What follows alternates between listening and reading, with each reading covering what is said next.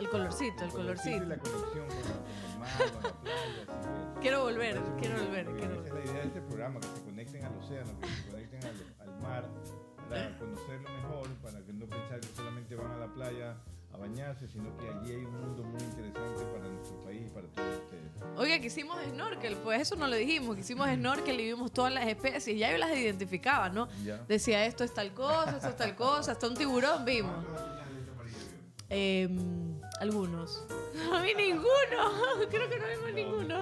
No están tan cerca, no están tan cerca de, de la costa, de las islas, así que están en alta mar. Por eso los pescadores tienen que irse varios días eh, a, a pescar para poder encontrar estas especies que son altamente migratorias, los atunes, pez espada, etcétera, ¿no? Pero buenos días con todos y gracias por estar aquí día sábado 9 de la mañana. 9 de la mañana, conéctese por favor en YouTube y en Facebook porque estamos en vivo y estamos receptando también sus preguntas, sus saludos. Y recuerde que los programas todos están en Spotify o en Google Podcast. Si usted no lo escucha en vivo, puede escucharlo después en estas plataformas. Y hoy también tenemos nuestras encuestas que son ocho en total por la semana pasada y esta de acá. Y también tendremos el resumen, el primer resumen de la primera jornada de lo que fue la tercera cumbre pesquera Ecuador 2021 que se celebró en Santa Cruz, Galápagos. Así que ya lo sabe, hoy tendremos también una invitada de lujo que fue una de las expositoras también en la tercera cumbre y cuya exposición fue, fue real- nos dejó con los ojos abiertos y fue realmente motivante e interesante. Así que ya lo sabes, es el programa de hoy. Comencemos con las noticias desde el mar. Presentamos Noticias desde el mar. Noticias desde el mar. Alrededor de 50 huevos de tortuga laúd eclosionaron entre la tarde del sábado 23 y la mañana del domingo 24 en el norte de la provincia de Manabí, convirtiéndose en un hecho histórico para el país, ya que desde hace 40 años, casi 40 años, no se conocía del desove y menos aún del nacimiento de esa especie. Desde 1983 en Ecuador no se tenían registros de nacimientos de tortuga laúd, la más grande de quelonios en el mundo, según Rodi Macías, jefe de proyectos en la costa continental de Ecuador de la organización Willite. Según el técnico de Will8 en Ecuador, hasta hace cinco años se creía que Ecuador no era un sitio para la anidación de esta especie que actualmente consta en la lista roja de vulnerabilidad de la Unión Internacional para la Conservación de la Naturaleza, organización dedicada a la conservación de los recursos naturales. Lo que se hizo primero fue poner termómetros dentro del nido y estar monitoreando constantemente la temperatura, controlar que no se acerquen personas, perros u otros depredadores, declaró Macías, quien resaltó la labor constante de voluntarios y miembros de la Fundación Contamos Contigo Ecuador. Qué lindo, ¿no? Que eso suceda. Así la tierra ecuatoriana es La realmente tortuga laúd es una especie que sí, que está en peligro. Es una tortuga que migra, inclusive hasta Chile. O sea, tiene, es- normalmente no viene a la costa ecuatoriana, por eso es un evento raro, pero sí migra eh, hasta, hasta Chile, va desde Centroamérica hasta Chile. Es una tortuga gigante que está en peligro de extinción, su reproducción es muy lenta y por lo tanto pues hay que cuidarla con sus nidos y todo. Felicito a Rodi Macías, a quien conozco, es un buen amigo, por ese trabajo que están haciendo. Felicito a Willay también estos trabajos que están haciendo de conservación. Me parece que allí debemos ayudar todos los ecuatorianos y ecuatorianas cuando veamos un nido de esto, porque el otro día también vi una denuncia de que se habían, habían usado un nido de tortugas para hacer fogata. Esto no se puede hacer, hay que tener mucha conciencia, mucho cuidado. Y vamos a traerlo a, a Rodi aquí para que nos explique justamente los cuidados que van a- deben- debemos tener todos los ecuatorianos con las tortugas marinas, no solo con la laúd, sino con algunas especies que vienen a desovar aquí a Ecuador. Así es, ¿no? Y, y en Galápagos que también hay mucho cuidado con ese tema, ¿no? Personas que se acercan a los lobitos, tendremos también en los programas siguientes datos curiosos sobre esto, a los lobos marinos, que tocan las tortugas cuando no deben Claro. tocarlos, que se acercan a especies que no deberían estar cerca. Entonces, creo que es muy importante que las personas tomen conciencia de, de Sí. estas especies que están aquí en el Así Ecuador. es. Y hablando de especies, vamos a conversar y vamos a ver ahora un reportaje sobre tiburones y rayas en peligro, porque sus poblaciones han disminuido un 70% en los últimos 50 años. Los tiburones y las rayas tuvieron alguna vez su época dorada. Estos animales recorrían enormes distancias en mares abiertos. Por eso muchos pescadores e incluso algunos biólogos creyeron imposible que la pesca excesiva pudiera alguna vez ponerlos en peligro. Un análisis detallado de las cifras de población actual e histórica brinda un panorama más claro y desesperanzador. Dulby y el coautor Nathan, ambos de la Universidad Simon Fraser en Canadá, encontraron que las poblaciones de 18 especies de tiburones y rayas han disminuido en un 70% desde 1970, según indicaron en un estudio publicado en la revista Nature. A este ritmo, muchas de las especies podrían desaparecer por completo en una década o dos, advierten los autores. Esta es una muy mala noticia tanto para los tiburones como para la conservación de todas las especies del océano, ya que estos grandes depredadores desempeñan un papel crucial en la red alimentaria, como controlar a los depredadores más pequeños, explican los expertos. Gracias a la creciente toma de conciencia sobre la conservación de los tiburones, las agencias de gestión pesquera comenzaron a recoger datos sobre dicha especie y brindaron al equipo una gran cantidad de información para futuras investigaciones. Aquí sorprendidos también del video y de los buzos que lo llaman así como, como perros, no hacen nada. ¿no? Son, son- creo que son tiburones del Caribe. Esos eh, tiburones son bastante dóciles, obviamente cuando comen bien, cuando hay comida natural. eh, pero en todo caso, eh, normalmente hay ciertos lugares donde se puede acercar. En Galápagos también se puede uno acercar, pero no se los debe tocar, no se los puede ver. Hay eh, grupos de tiburones de tiburón martillo de 30 o 50 que son grandes, además es peligroso, pero todo eso pues es, es parte del turismo es parte de ver naturalmente estos cardúmenes de tiburones que son muy importantes para el ecosistema.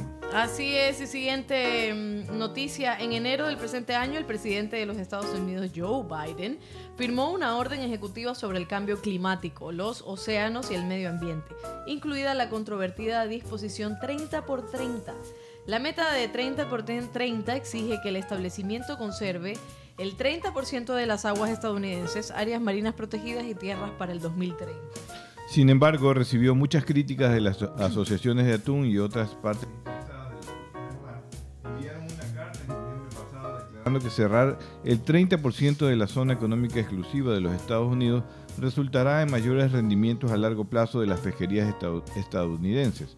En una promesa, es una promesa falsa, dijeron, que carece de una base científica. ¿Estamos hablando de Ecuador o de Estados Unidos? Que ya vamos a hablar un poquito de eso. El expresidente Donald Trump era conocido por su postura de apoyo a los sectores estadounidenses. En mayo del año pasado firmó una orden ejecutiva en la que declaraba que iba a fortalecer la industria de los productos del mar de Estados Unidos, lo que incluía la eliminación de las barreras a la flota pesquera estadounidense. El Consejo Regional de Gestión Pesquera del Pacífico Occidental aún no ha respondido a la medida del presidente Biden. Sin embargo, la organización ha sido durante mucho tiempo detractora de las áreas marinas protegidas.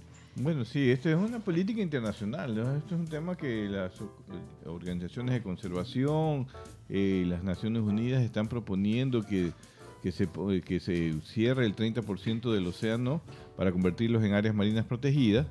Y eso quizás puede, puede ocurrir, pero yo también coincido que debe tener base científica. No es una cuestión de dictar o creer que hay que cerrar 30% y con eso aseguramos la biodiversidad marina, porque a lo mejor en un 70% de lo que queda activo para el uso sostenible, si no se lo hace bien, se va a afectar igual la biodiversidad marina. El doctor Hilbert eh, decía muy bien que en el caso de la pesca, si se hacen las cosas bien, si se hace un manejo responsable sostenible, técnicamente sostenible, eh, se puede garantizar el menor efecto en la biodiversidad marina. Eso es mucho más efectivo que cerrar áreas. Eso no quiere decir que hay ciertas zonas especiales que a lo mejor hay que cerrarlas para ciertas especies, como son las especies demersales, los bentónicas, es decir, los que están en el fondo del mar, que no se mueven mucho, que son ecosistemas especiales y que hay que cuidarlos, porque a partir de esos ecosistemas especiales también se genera el resto de la cadena que llega hasta las especies altamente migratorias, la cadena de alimento y de reproducción. Así que eh, hay que tomar las cosas bien, hay que ver si eh, se puede cubrir el 30% para proteger áreas especiales. Yo coincido, pero no hacerlo a lo ciego. Hay que hacerlo científicamente, con participación de todos los actores y lograr la meta si es necesario, pero obviamente para conservar el océano. Yo estoy de acuerdo que hay que conservar todas las especies, no solo los tiburones. Los atunes, dorado, pez espada, el pepino de mar, la langosta son muy importantes para el ecosistema, así que hay que trabajar en, en esa ruta. Justo, en el resumen que vamos a escuchar más adelante, em, hay la reportera. Ah.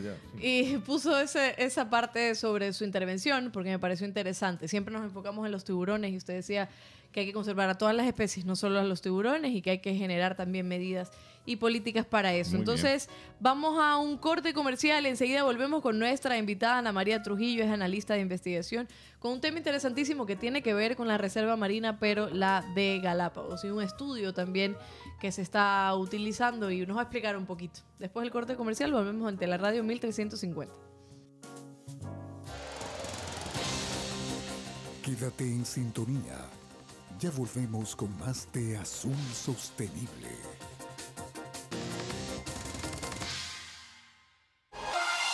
En Teleradio, inicio del espacio publicitario y promocional.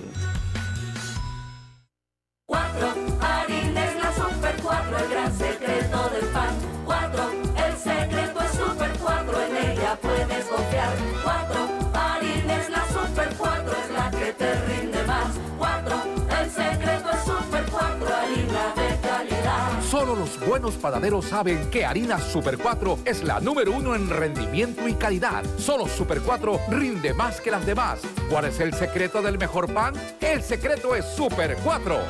Para ventas y distribución, llamar al 099-9486-977.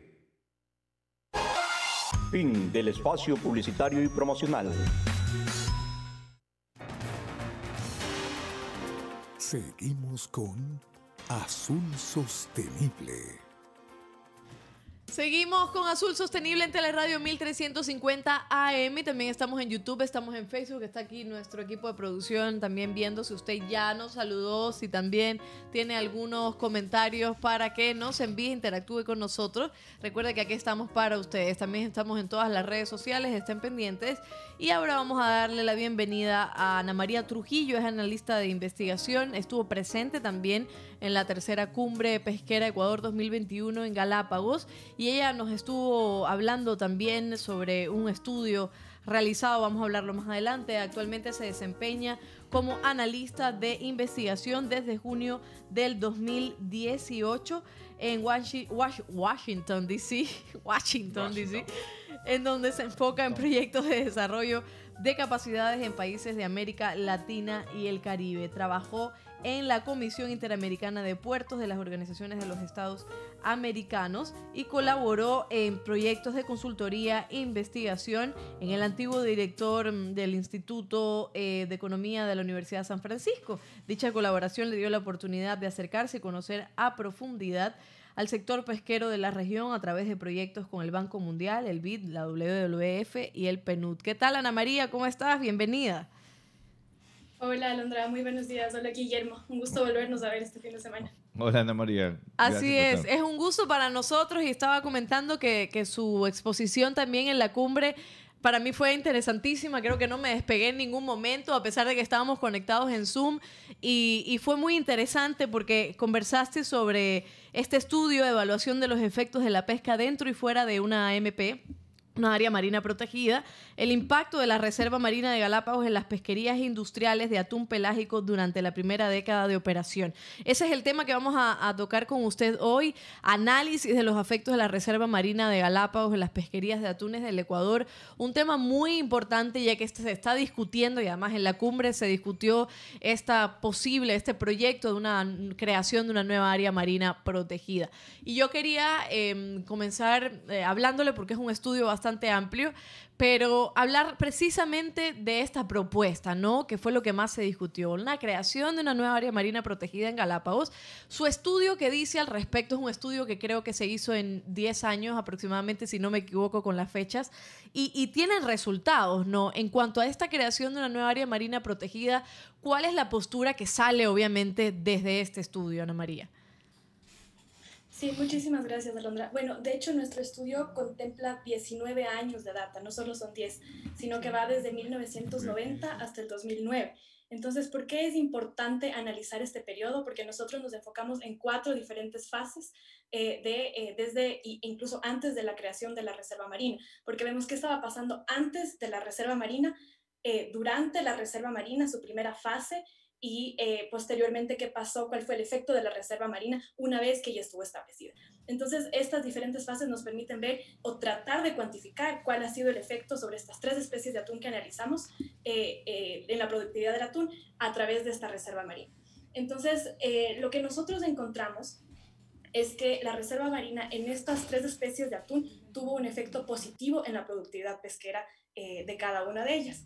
Ahora, lo importante aquí es ver que nuestro estudio preliminarmente usa técnicas que, eh, si bien son eh, todavía un poco sencillas, nos dan una primera idea de cuál fue el efecto de la reserva marina, es decir, fue positivo. Ahora, nosotros también estamos muy conscientes que todos estos modelos se pueden perfeccionar y tratamos nosotros de hacerlo en este mismo estudio. Entonces, nosotros empezamos con técnicas sencillas, como es una regresión de mínimos cuadrados ordinarios, tuvimos ciertas regresiones y las dividimos en dos tipos de modelos, los modelos regionales y los modelos por especies. Y posteriormente utilizamos otra técnica que se llama aquella de los modelos aditivos generalizados.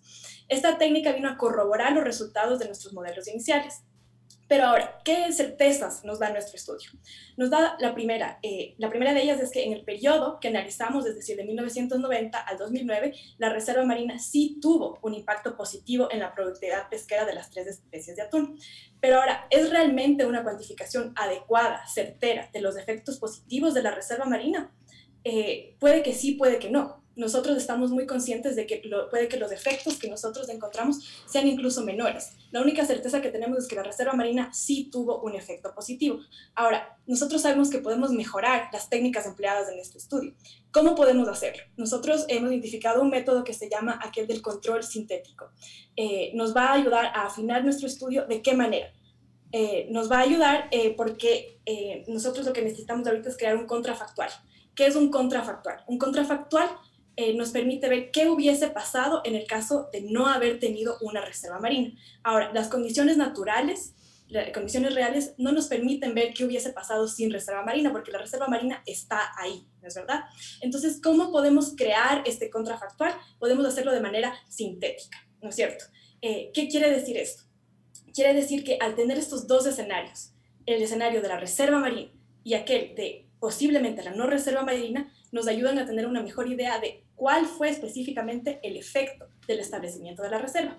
Ahora, ¿qué necesitamos para poder crear este contrafactual? Necesitamos eh, tener más datos. Y en este sentido, nosotros concordamos totalmente con el de Cruz, que se presentó eh, al inicio de esta semana en una entrevista también en su programa.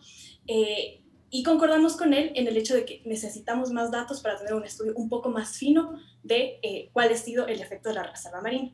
Entonces, ¿datos de qué tipo? Nosotros necesitamos eh, datos eh, de las flotas, por ejemplo, mexicana, panameña, ecuatoriana, para poder ampliar y actualizar eh, el tiempo de nuestro estudio. Entonces, al tener este contrafactual, podemos tener una mejor idea de cuál fue realmente y de cuál es realmente el efecto de la reserva marina. Ahora, si bien eh, esta sería nuestra, nuestra propuesta eh, o, cómo podemos perfeccionar nuestro estudio, algo que también queda claro es que nosotros eh, quizás no concordamos en que la ampliación o la creación de una nueva reserva marina sea la idea más adecuada. Ana María, te interrumpo ahí porque esa es, es, una de las siguientes preguntas, pero antes de eso quería saber cuáles son estas tres especies de atún que también están en, en el estudio y por otro lado, usted me dice tener más datos de estas flotas, pero también por parte de quién, porque Eliezer, si no me equivoco, también había dicho que había solicitado datos eh, por parte del viceministerio, si no me equivoco, pero que no tenía, o sea, los datos están cercanos, los pueden obtener para hacer este contrafactual o, llegan muy tarde. Listo, eh, gracias. Eh, en efecto, entonces nuestro estudio se enfoca en tres especies de atún, que son el patudo, el barrilete y la aleta amarilla. Ahora, lo que nosotros identificamos es que la reserva marina tiene un efecto positivo y significativo, estadísticamente significativo, en dos de estas tres especies, que son el barrilete y la aleta amarilla. En el caso del patudo, también hubo un efecto positivo, pero que no es estadísticamente significativo, entonces no nos permite tener mayores conclusiones al respecto. Ahora, tratamos de entender por qué la reserva marina tuvo un efecto, eh, digamos, heterogéneo en estas tres especies. Y eh, lo que logramos nosotros ver es que eh, hay un efecto muy importante por parte de otras de las variables que usamos, que fue eh, aquella de los plantados.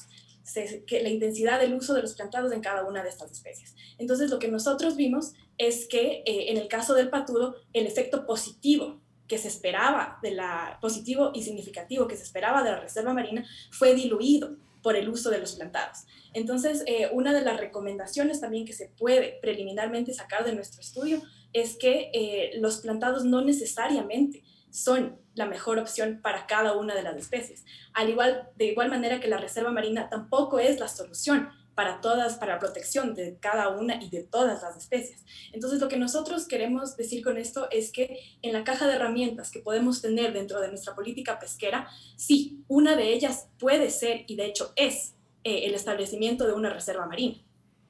Pero no es la única herramienta con la que tenemos que contar en nuestra caja, ¿no es cierto? Entonces, eh, al igual, este fue un ejemplo que, que vimos la semana pasada en la presentación, al igual que en una casa, no todos los problemas se resuelven con un martillo para ordenar o para arreglar cualquier cosa que esté pasando en la casa, eh, tampoco en el caso de la política pesquera todo va a ser resuelto por, eh, por, por, el establecimiento, el puro establecimiento de la reserva marina. Así es, Ana María, y eso precisamente es lo que mencionaba Eliezer también, que no todo está escrito en piedra, ¿no? Exacto. Todo esto para que las personas que nos están escuchando, los pescadores que ya están activos, entiendan de que eh, esta posibilidad o esta propuesta también está siendo analizada. Ana María, dame unos minutitos porque queremos también poner un reportaje sobre el resumen de, de la cumbre pesquera para que las personas estén atentos a lo que ocurrió el sábado y el domingo en Galán y enseguida volvemos contigo.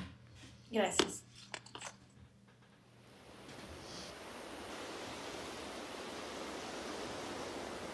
Fue un evento sin precedentes. La ciudad de Santa Cruz, en la provincia de Galápagos, recibió a una decena de pescadores artesanales e industriales atuneros en el marco de la tercera cumbre pesquera Ecuador 2021. El objetivo de esta cumbre fue exponer los problemas, propuestas y soluciones de estos dos importantes gremios. Las palabras del viceministro de Producción e Industria, Jackson Torres, inauguraron la tercera cumbre pesquera. El ver esta mañana al sector privado, al sector público, a las autoridades sentados en una misma mesa, ya hemos ganado. Gabriela Cruz, presidenta de FENACOPEC, agradeció la presencia de todos quienes estuvieron presentes, a pesar de enfrentar una situación tan grave como la que estamos atravesando en el país debido a la pandemia del COVID-19. A los medios de comunicación que juegan un papel importante, porque para nosotros sí es importante, porque es la primera vez en la historia que se ha roto un mito es la primera vez que nos sentamos a una mesa, grandes, medianos y pequeños. A lo largo de la primera jornada de la cumbre, pescadores artesanales y empresarios expusieron los avances realizados en el mundo de la pesca, sobre el manejo sostenible como compromiso para esta labor y algunas interrogantes sobre el futuro de la misma. El equipo de Azul Sostenible estuvo presente en el evento, conectando a los expositores que no pudieron estar presentes en Santa Cruz. Franklin Ormaza, asesor científico de la Cámara Nacional de Pesquería, fue el primer expositor.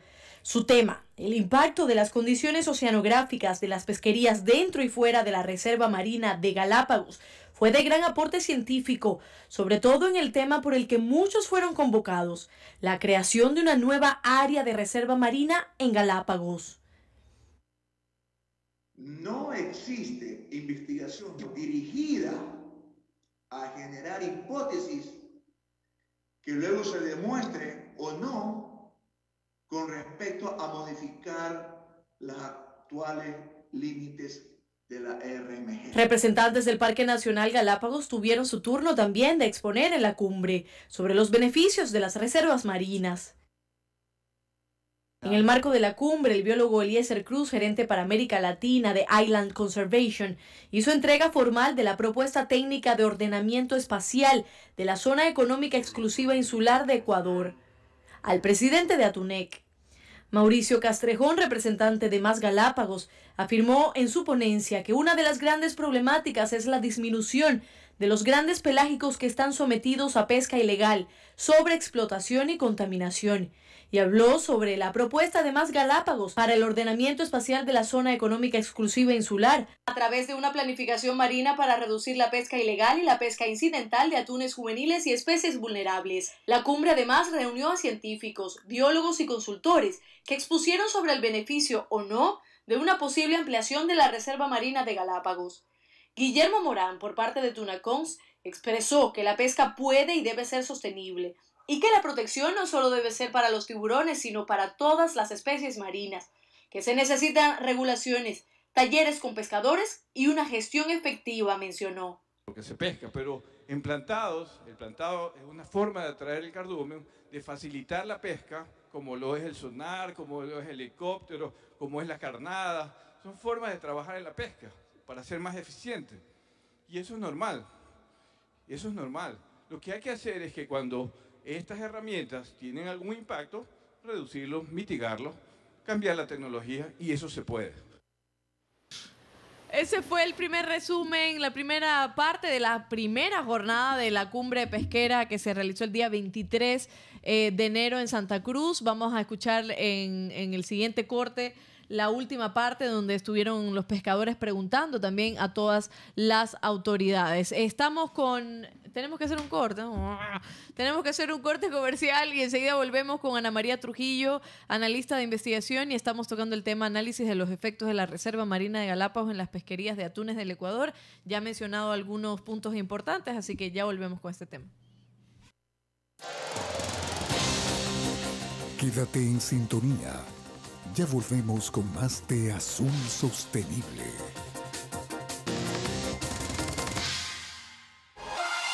En Teleradio, inicio del espacio publicitario y promocional.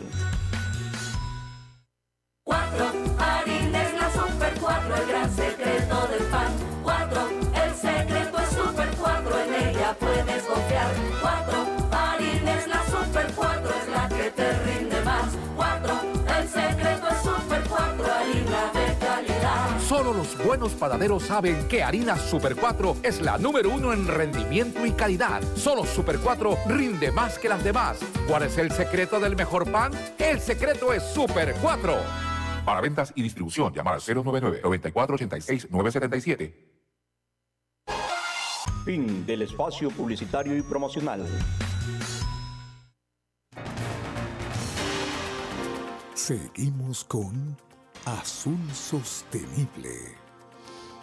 Seguimos en Azul Sostenible, tenemos un programa interesantísimo. Sin preámbulos, vamos otra vez con Ana María Trujillo, analista de investigación. Imagino que el ingeniero también quiere, obviamente, preguntar muchas cosas sobre este estudio que estábamos hablando eh, acerca del efecto positivo que ha tenido la Reserva Marina, pero que se necesita también otros estudios y hay otras posibilidades, etcétera. Ingeniero, adelante. Sí, bueno, Ana María, gracias por estar aquí nuevamente, eh, con- por tu tiempo. Eh, sí, yo creo que la dinámica de los atunes, como tú sabes, es muy compleja. Eh, realmente creo que hay que actualizar los estudios, se necesita mejor información, lo hemos, coincidimos en eso y de eso se trata, ¿no? De compartir información para buscar cómo tomar decisiones en medidas de conservación, medidas de, de ordenación que ayuden a la conservación de los atunes y el ecosistema, ¿no? Como se acaba de ver en el reportaje, mi opinión es que tenemos que trabajar en todo el ecosistema para mantener esas cadenas funcionando. Además, son exigencias ya, inclusive de, para poder declarar una pesca sostenible, no hay solamente que garantizar que los atunes, el dorado, el pez espada estén en buen, en buen nivel de sostenibilidad, sino también el ecosistema es uno de los principios que se trabaja para lograr esto. Pero esto, que es complejo, Ana María, eh, requiere también ser actualizado. Yo también eh, coincido contigo de que este, hasta donde se, se hizo el estudio fue hasta el año 2009, si no estoy mal, eh, pero los últimos 10 años han habido cambios importantes, ¿no? Pero también a lo mejor la metodología hay que revisarla, actualizarla, mejorarla, porque esto fue un primer ensayo. ¿Esto se puede hacer? ¿Ustedes piensan hacerlo con el equipo o, es tu recomendación realmente que se actualice este estudio con una nueva metodología y, con, y los, eh, que se tome en cuenta los 10 últimos años donde la dinámica de los atunes, por lo compleja que es, ha cambiado también la estrategia de pesca? Sí, e- efectivamente. Eh, bueno, primero quisiera acotar sobre la última pregunta de Alondra, para la que no tuve tiempo de responder. Eh, ¿Cuáles serían entonces los, ah, la- las fuentes de datos? Nosotros estamos solicitando datos de la CIAT. Datos de la CIAT de un mayor número de flotas. No queremos de todas las flotas de la región, sino de las más representativas, que como lo mencioné en nuestro caso, sería suficiente eh, contener los datos de la flota mexicana, panameña, ecuatoriana. Ahora, la CIAT, ¿por qué lo estamos solicitando la CIAT? Porque la CIAT es la encargada de pedir el visto bueno de esos países para que se nos entregue esa información.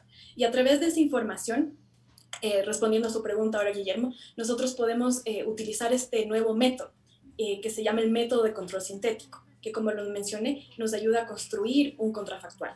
Y es un contrafactual que viene a ser ficticio porque naturalmente no tenemos un escenario en el que Galápagos no tiene reserva marina, ¿no es cierto? Entonces nosotros tenemos que de alguna manera lograr reconstruirlo. ¿Y qué quiere decir un contrafactual? Un contrafactual en este caso viene a ser una región en el océano que tenga eh, condiciones parecidas a las de Galápagos, en donde la pesca, la temperatura, las condiciones naturales, ambientales, sean similares a las que tenemos en sí, eh, en lo que ya hoy en día corresponde a la reserva marina. Entonces, al tener estos dos escenarios, es decir, el escenario en el que, eh, en el que hay reserva marina, es decir, el escenario actual, el escenario real, y tener el otro escenario, el contrafactual, entonces nosotros podemos realmente cuantificar el efecto de la reserva marina en estas eh, tres especies de atún. Y este viene a ser un método pseudo experimental que nos permite tener una mejor idea de cuál realmente es el impacto. Porque en nuestro primer análisis, en el paper que se publicó en el 2018, la única certeza, de nuevo, que nosotros podemos, podemos tener es que la reserva marina tuvo un efecto positivo. Ahora, ¿qué tan grande fue este efecto? La verdad, no podemos tener una certeza al ¿Y, respecto. pa- y para Entonces, quién y eso para quién también fue y para quién y que para qué parte de la flota fue efectivo, ¿no? Porque de ese de ese Exacto. efecto positivo depende la flota mediana y pequeña atunera de- del Ecuador, o sea, de la flota es una parte nada más, ¿no? Exacto, exacto. Eso nos va a pedir, nos va a permitir eh, ver finalmente qué tan grande fue el efecto, a quién estuvo beneficiando el efecto. Eh, en las cuatro regiones analizadas, realmente hay esta, esta dilución del efecto de la reserva marina a medida que nos alejamos eh, del del límite de la reserva en sí. Entonces nos permite tener una idea mucho más concreta, mucho más científica, mucho más específica Claro. de eh, realmente qué está pasando con la reserva marina. Ha sido efectiva y en el caso de que, eh, en el caso de que sí, eh, se puede complementar con otro tipo de medidas, porque como lo habíamos mencionado, el hecho de tener simplemente la reserva marina no es una solución a todos los problemas. Es. ¿Es una de las herramientas dentro de nuestra caja? Sí, por supuesto, de eso no hay ninguna duda, pero no es la única y no necesariamente la mejor tampoco. Claro. Entonces, lo que nosotros estamos promulgando a través de nuestra propuesta, de la cual quisiera también hablar, eh, es tener una política marítima mucho más holística, mucho más completa, una caja de herramientas que nos permita en realidad tratar todos los problemas con los que nos podemos encontrar dentro eh, de nuestra reserva marina, al igual que en Aureola que viene a bordear la reserva marina, o sea, la zona económica especial del Ecuador. Sí, y yo eh, coincido contigo en eso porque justamente es lo que nosotros estamos proponiendo también. O sea, eh, creemos que hay que hacer muchos más estudios, tener mejor información. La información es confidencial, pero los gobiernos se pueden poner de acuerdo a través de la CIAT para generar un proyecto en conjunto, un proyecto regional, como tú dices bien, para generar esa información en, la- las po- poblaciones atunes, disculpen, y también las poblaciones eh, acompañantes, porque de eso se trata, ¿no? De ver cómo buscamos eh, generar herramientas, como tú dices, en esta caja, adicionales a las que ya existen. Si las que existen tuvieron un efecto positivo, está muy bien. ¿Cómo generamos mayores efectos positivos con otro tipo de herramientas que también existen, que ya se están implementando? Yo lo explicaba en la, en la cumbre pesquera, que sí se han venido aplicando, por ejemplo, en pesca acompañante varias resoluciones, varias técnicas, varios, varias actividades de capacitación, de cambios tecnológicos para reducir esta pesca incidental, reducir la pesca de atunes juveniles. Hablaba de que ya casi dos millones de juveniles se han podido devolver a través de un trabajo tecnológico en las redes con la, con la rejilla, que hay que seguir eh, haciendo investigaciones y que este año esperamos eh, seguir eh, ampliando esta investigación, pero hay también una serie de herramientas que tenemos que sentarnos en una mesa todos, conservación, gobiernos, pesca, las, eh, las ONGs, para ver cómo han estado funcionando en conjunto todo lo que hemos estado haciendo, para ver qué es lo que se necesita adicionalmente. A lo mejor sí se necesitan ciertas herramientas, yo, yo, yo estoy seguro que sí, pero tenemos que nosotros primero sentarnos, hacer bien los estudios, actualizarlos, eh, rever las metodologías con lo que se hicieron los estudios en años anteriores, pero sin lugar a dudas, yo, eh, mi pregunta, Ana María, es como, tú como científica, con, con Santiago Bucarán, que fueron partes también de este, de este estudio, ¿qué es lo que recomendarían también para llegar a, esta, a estos objetivos que estamos conversando? Y la, la visión holística, tú- que tú dices muy bien, ¿cómo se puede aterrizar eso en un, en un plan de, de trabajo? Claro, eh, bueno, para empezar, como hablábamos sobre estas herramientas que ya, ya están existentes, ya tenemos en nuestra caja, me gustaría mencionar eh, un estudio sobre ah, los diferentes tipos de artes, de hecho, eh, que se enfoca en eh, el plantado, en el palangre, perdón, y este estudio fue hecho hace un par de años eh, por David Chicaiza y Mario Hurtado. Y esto responde un poco también a uno de los planteamientos de Eliezer durante su entrevista de esta semana, Sí. en el que él decía que no hay un estudio específico sobre los tipos de artes que convienen más para un cierto tipo de pesca, para un cierto tipo de especie. Entonces, eh, en ese sentido, me gustaría aclarar que eh, sí hay estudios al respecto y que están muy bien hechos. Entonces, por ejemplo, en este estudio de David Chicaiza y de Mario Hurtado, lo que ellos hacen es... es un experimento mediante el cual van eh, poniendo palangre a diferentes eh, distancias.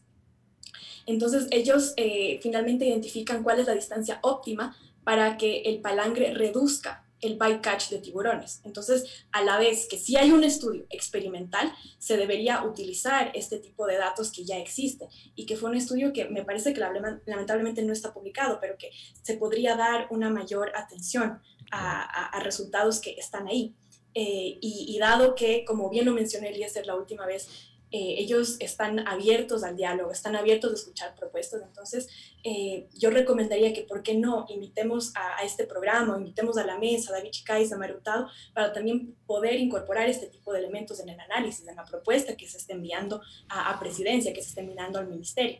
Entonces, eh, trabajemos en conjunto, porque lo- se puede es- lograr una propuesta que sea mucho más completa, que involucre a diferentes sectores, a diferentes científicos que han hecho estudios al respecto. Sí, y también, Eh, y y también luego- a los pescadores, ¿no? Que, eh, y los pescadores que nos brindan mucho conocimiento de- también de sus experiencias, de sus, de sus técnicas de trabajo, de su estrategia de pesca, que yo eh, insisto en esto, que a veces los científicos, los técnicos no conocemos su estrategia de pesca, ellos están en el día a día de, cambiando si es necesario de acuerdo a las circunstancias de las poblaciones, de acuerdo a la profundidad o a la distancia, como tú dices, de cómo se alejan las especies, sobre todo las especies altamente migratorias, atunes, dorados, pez espada. Y esto requiere de un, de un permanente trabajo con ellos porque ellos están en el día a día y tienen una mejor información que a veces no se ve reflejada en los, en los papers.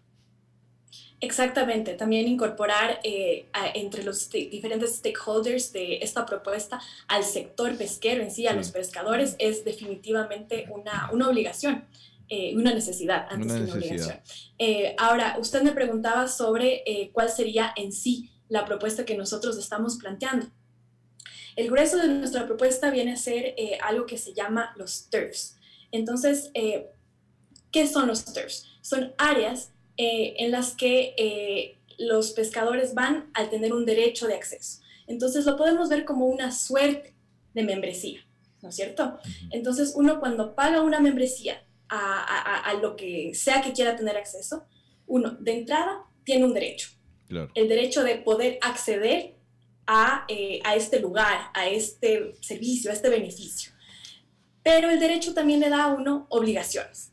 ¿Por qué? Porque al nosotros pagar esta cuota, esta membresía, esta concesión, nosotros lo sentimos como nuestro. Entonces hay una suerte de sentido de apropiación, no de propiedad, porque al final del día una concesión no es una propiedad, es es. un derecho de acceso, ¿no es cierto? Un derecho de acceso, un Así es. derecho de explotación, un derecho a tener beneficios de eso. Eh, y al tener este, este sentido de apropiación, nosotros vamos a cuidar este lugar que lo consideramos como nuestro, este lugar, este, este, eh, estos recursos que nosotros estamos sacando de ahí. Entonces, lo que nosotros proponemos es eh, que el, eh, tanto la Reserva Marina como la Zona Económica Especial sean manejadas bajo un, un sistema de concesiones. Y de hecho, si lo analizamos de manera más cercana, este sistema de concesiones ya existe. La Reserva Marina y la Zona Económica Especial ya funcionan de facto como una concesión. De facto quiere decir en la práctica. Ahora, lo que nos falta es llevar esta práctica a eh, que sea una ley. para que sea una concesión de jure, ¿no es cierto? Y eh, si bien Franklin Gormaz y Rafael eh, Trujillo la semana pasada mencionaban que la ley ecuatoriana no permite este tipo de cambios, también hay que recordar que la ley ecuatoriana no permite la ampliación de la reserva marina.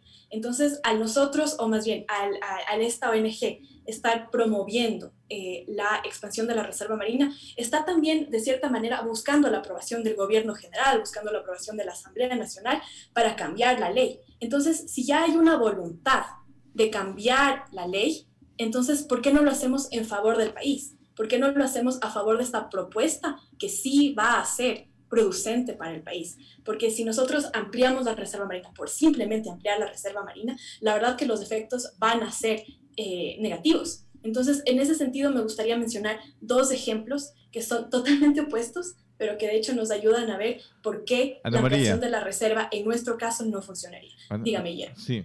Ahí con esa idea, quédese con esa idea porque era justo la pregunta porque vamos a escuchar la última parte de la primera jornada de la cumbre pesquera. Lo que está mencionando es muy, pero muy importante para todos quienes intervienen en el mundo de la pesca, para todos quienes están discutiendo también la ampliación o la creación de una nueva área de reserva marina en Galápagos. Mencionaban a María Trujillo que los efectos serían negativos y va a dar también algunas, em, eh, algunas declaraciones al respecto. Pero ahora vamos a escuchar la segunda parte del resumen.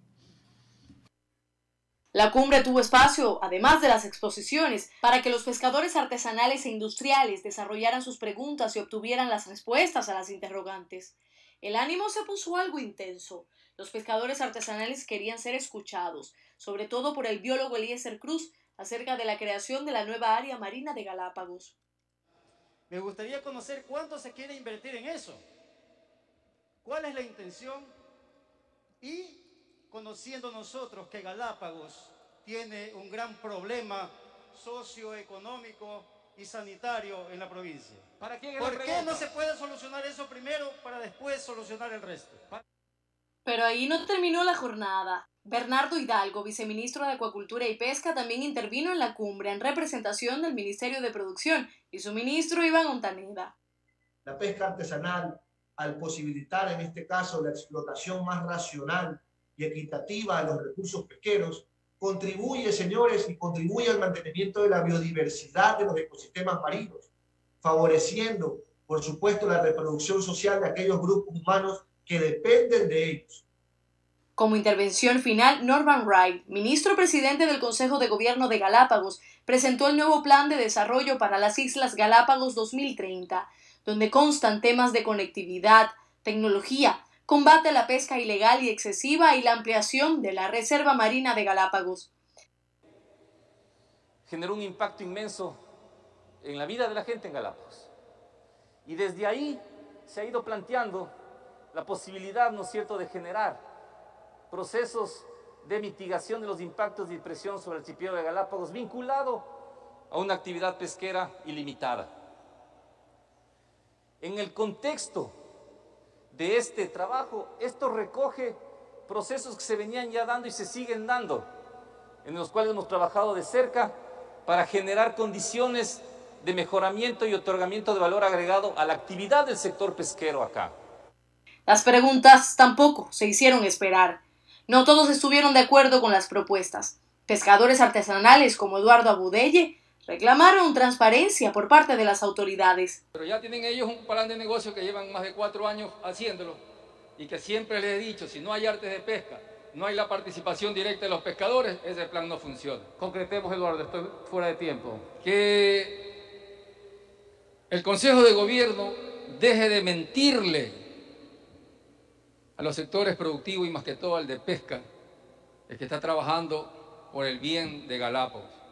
Quizás usted no tiene la información, pero a nivel del Consejo de Gobierno, bajo esta administración, tan solamente en salud en la provincia, e inclusive en Isabela, hemos invertido más de 550 mil dólares, solamente en Isabela. Y así transcurrió la primera jornada de la tercera cumbre pesquera artesanal un evento que permitió que los gremios de pescadores expusieran sus problemáticas y opciones para la solución de las mismas. Una jornada intensa, de mucha información, transmitida por Azul Sostenible.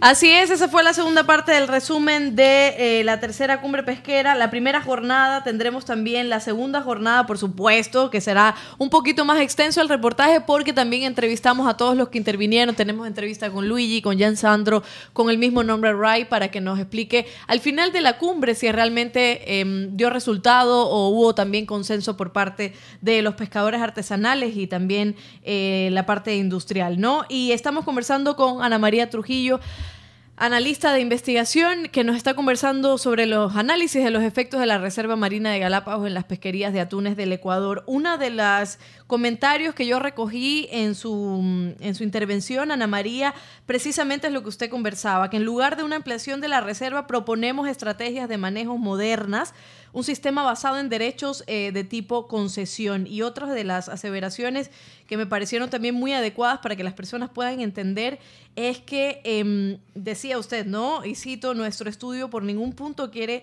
apoyar la ampliación de la Reserva eh, Marina de Galápagos y conversaba que de alguna forma, si esto sucede, la flota extranjera tendría mayor capacidad de oportunidad sobre la flota ecuatoriana precisamente y decía algo como que es tierra de nadie, ¿no? O, o mar de nadie, por así decirlo, en esta zona.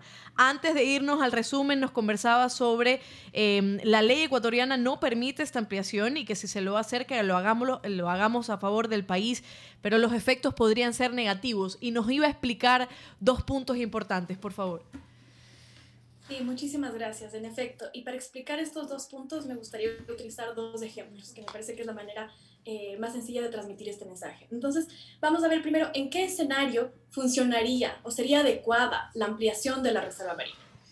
Esta propuesta sería adecuada si es que de por sí la reserva marina que tenemos hoy por hoy, es decir, las 40 millas náuticas que bordean al archipiélago eh, de Galápagos, si es que esa zona estuviese bien manejada, si es que esa zona hoy por hoy contara con los recursos suficientes eh, para hacer un buen monitoreo y control pero todos sabemos que la realidad del Ecuador eh, y sobre todo eh, al inicio, desde el inicio de esta pandemia, que ya viene desde hace un año atrás, la realidad es totalmente distinta. Tenemos una falta de recursos financieros que es latente eh, y sobre todo en, en áreas de temas de conservación, ¿no es cierto? Entonces, ¿qué quiere decir eso? Quiere decir que en los próximos años nosotros no esperamos que por parte del gobierno central al menos haya un apoyo constante para este tipo de actividades. Entonces, eso nos va a llevar a depender de cierta manera de la benevolencia internacional y de los ingresos que podríamos obtener por turismo a través eh, de la expansión de esta reserva marina. Pero recordemos que esos son flujos que pueden variar de, totalmente de un año al otro. Puede que este año tengamos unos ingresos extraordinarios que nos ayuden a cuidar bien esta ampliación de la reserva, pero ¿qué va a pasar en el largo plazo? Entonces no podemos tomar una decisión que sea beneficiosa en el corto plazo teniendo en cuenta un, una potencial ayuda internacional en el corto plazo.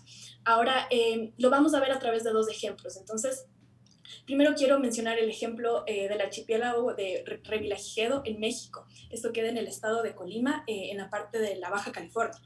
Eh, en 2017 el presidente Peña Nieto lo declaró como parque nacional y al hacerlo, eh, el Revillagigedo se convirtió en el más grande, el parque nacional más grande de toda América del Norte, que podría sonar como algo beneficioso para el país. Y de hecho, hace poco fue nominado por el Marine Conservation Institute de Estados Unidos eh, para ser parte de la iniciativa Blue Parks. Y esta iniciativa lo que hace es reconocer el trabajo de conservación de fauna y flora silvestre de los ecosistemas marinos de una zona marina protegida, ¿no es cierto? Entonces, podría sonar como que fuese algo realmente bueno para el país, pero en realidad, dada la falta de recursos para mantener este, esta área marina protegida, que es tan grande, lo que ha pasado es que eh, simplemente esta nominación ha quedado en la nada, se ha retirado, se le ha retirado a Revillagigedo de este tipo de, eh, de reconocimientos. Y esta es una de las consecuencias negativas que ha tenido eh, el archipiélago.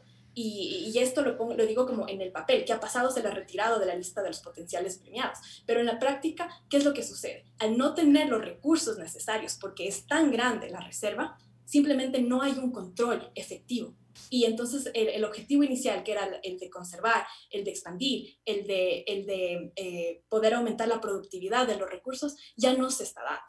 Ahora, ¿cuál es un contraejemplo eh, que quisiéramos mencionar? El de Nueva Zelanda. Nueva Zelanda tiene 30% de su mar territorial, es decir, de su zona económica exclusiva, como zona marina protegida, como reserva marina. Entonces, eh, la diferencia es que Nueva Zelanda se lo puede permitir. ¿Por qué? Porque tiene los recursos, cuenta con ese dinero, con esos ingresos para poder hacer un eh, monitoreo y control adecuado de esta zona. Entonces, solo por mencionar un par de cosas que eh, Nueva Zelanda tiene para hacer este tipo de actividades, bueno, ellos cuentan con seis aviones de aviones para patrullar y se espera que cuatro aviones más lleguen en los próximos dos años. Además, el capital humano que está cuidando de esta reserva es eh, preparado por el sector internacional, por el sector privado. ¿Es este el caso de Ecuador? Todos sabemos muy bien que no. Todas las ONGs incluso saben muy bien que no es el caso. Tenemos aviones, barcos que han estado ahí desde el 98, desde la creación de la reserva y, ha habido una actualización del tipo de material que se usa, ha habido una capacitación constante del capital humano. Lamentablemente, la realidad es que no ha sido el caso. Entonces, si de por sí no podemos tener un buen control de las 40 millas náuticas que hoy por hoy representan la Reserva Marina, ¿cuál es el punto, de todas maneras, de expandir esta Reserva Marina? Vamos a necesitar más recursos para seguirla manteniendo en pie o tratar de mantenerla en pie. Y aquí viene también a entrelazarse un efecto muy importante sobre el que hablamos en nuestro estudio, que es el efecto de derrame. Entonces, eh, en nuestro estudio vimos que eh, la productividad de las especies viene a eh, aumentar sobre todo en el borde de la reserva marina. Y hoy por hoy eso todavía nos beneficia porque este borde, esta aureola, todavía coincide con la, zónica, la zona económica especial del Ecuador. Es decir, todavía la flota ecuatoriana está capitalizando las ganancias de la zona de la, zona, de la Reserva Marina Galápagos. Pero ahora, ¿qué pasa si nosotros expandimos la Reserva Marina? Vamos a tener todavía este efecto de derrame, es decir, la productividad va a seguir aumentando en el límite de la Reserva Marina. Pero si la Reserva Marina llega a expandirse a las 200 millas náuticas, ¿qué es lo que pasa? va a pasar que el derrame, el efecto de derrama, derrame, se va a estar capitalizando en alta mar, ¿no es cierto? Y en alta mar, como usted bien lo mencionaba, Alondra, hace un momento, es tierra de nadie, por eso es ley de todos. Ahí, el más fuerte es el que sobrevive.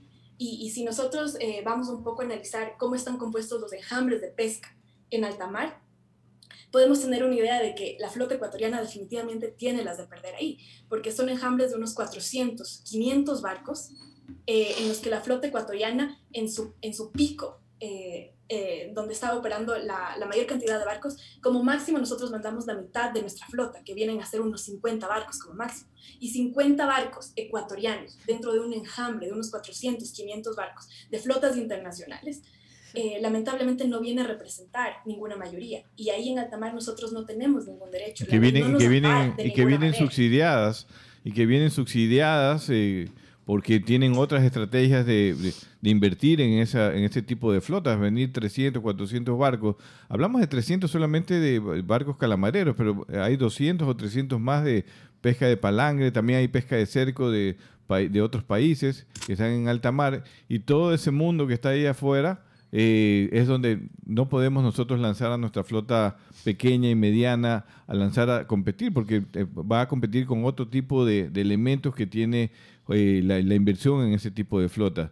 Ana María, yo eh, lastimosamente la verdad es que tú nos emocionas y yo estoy muy orgulloso, te conozco hace muchos, años, orgulloso de ti, de tu carrera profesional, estás trabajando ahora en Washington, es una de las ecuatorianas brillantes que tenemos allá afuera, ojalá que en algún momento estés por acá de nuevo trabajando cercanamente a nosotros y sobre todo a, la pesca y al manejo sostenible, a la conservación. Tú nos has explicado muy bien algunos elementos muy importantes hacia dónde eh, deberíamos ir todos los ecuatorianos y los que estamos involucrados en este tema de conservar Galápagos, conservar el océano, conservar las, las, áreas, conservar la costa ecuatoriana donde también hay mucho trabajo que hacer.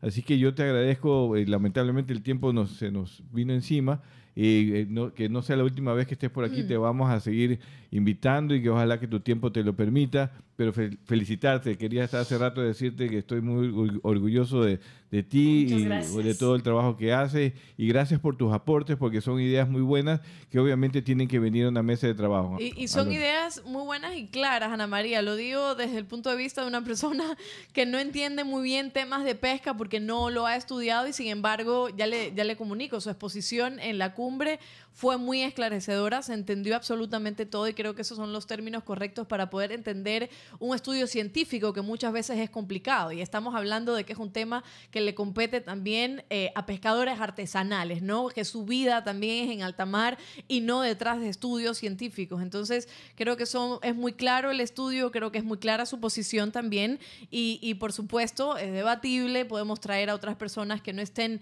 de acuerdo con este tema, pero siempre con estudios, siempre con em, facts, con hechos en la mano, con, con investigaciones. Así que Ana María, le agradecemos muchísimo y bienvenida al programa cuando usted quiera.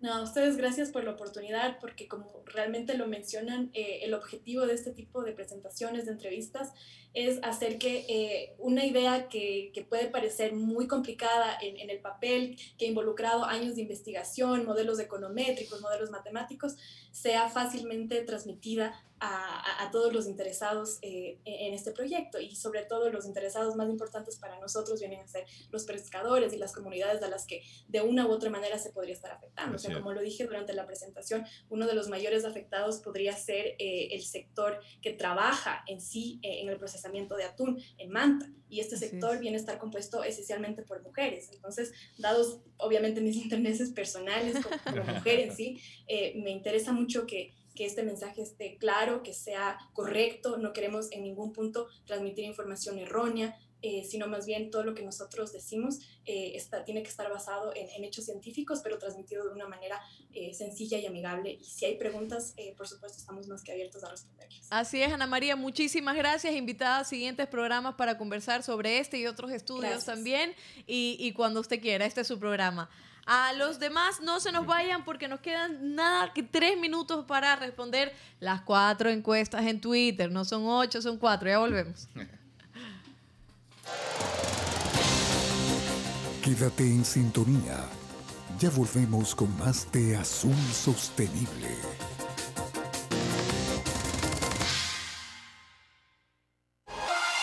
En Teleradio, inicio del espacio publicitario y promocional.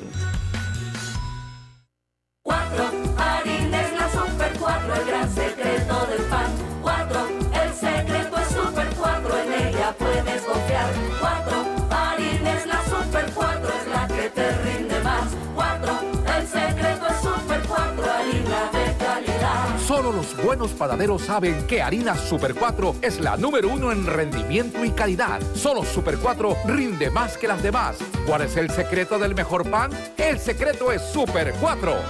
Para ventas y distribución, llamar al 099-9486-977.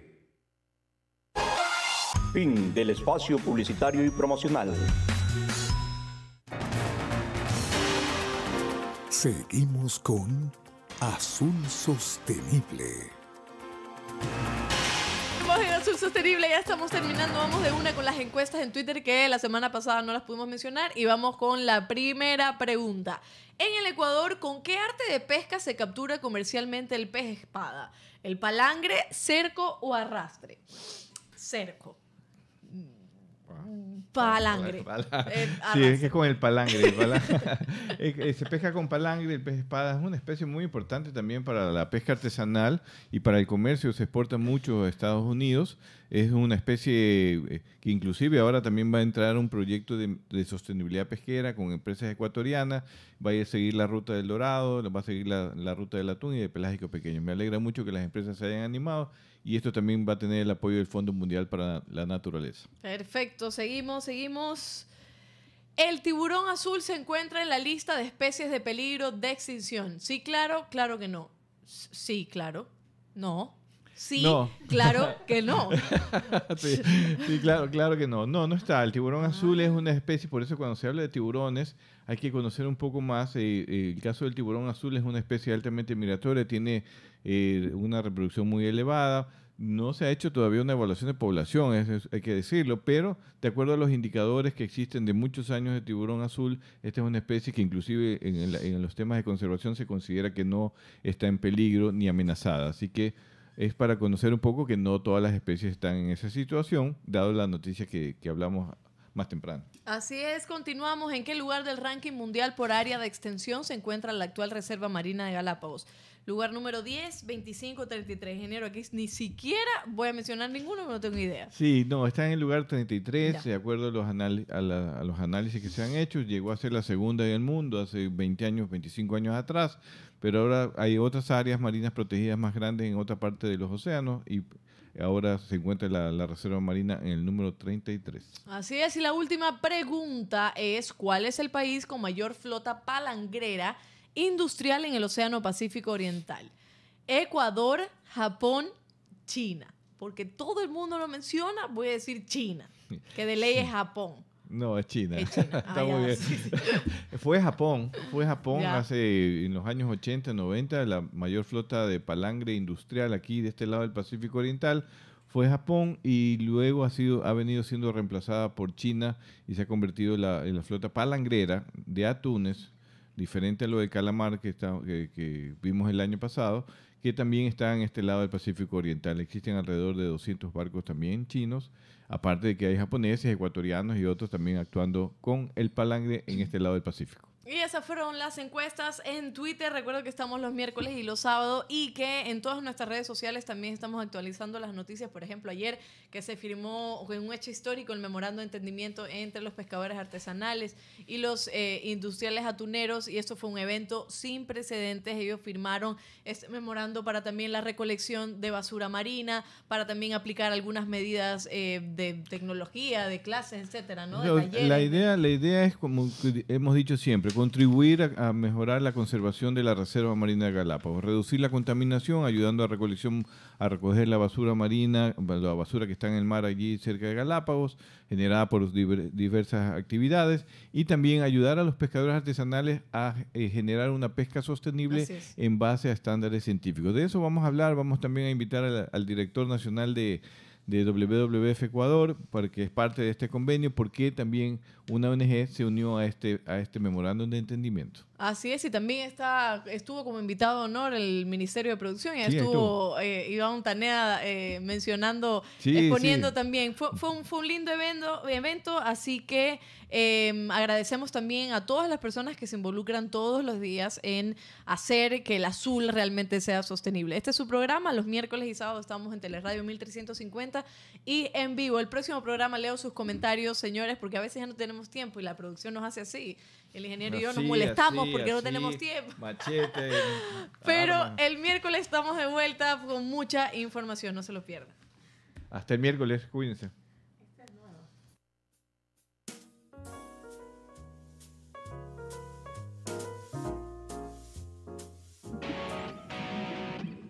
Gracias por habernos acompañado en este programa. Esperamos que te haya gustado. Encuéntranos en Facebook, Instagram o Twitter y cuéntanos qué te pareció. Hasta la próxima.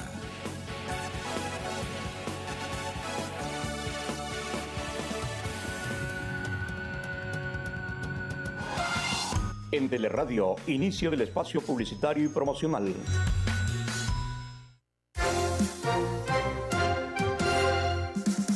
Si quieres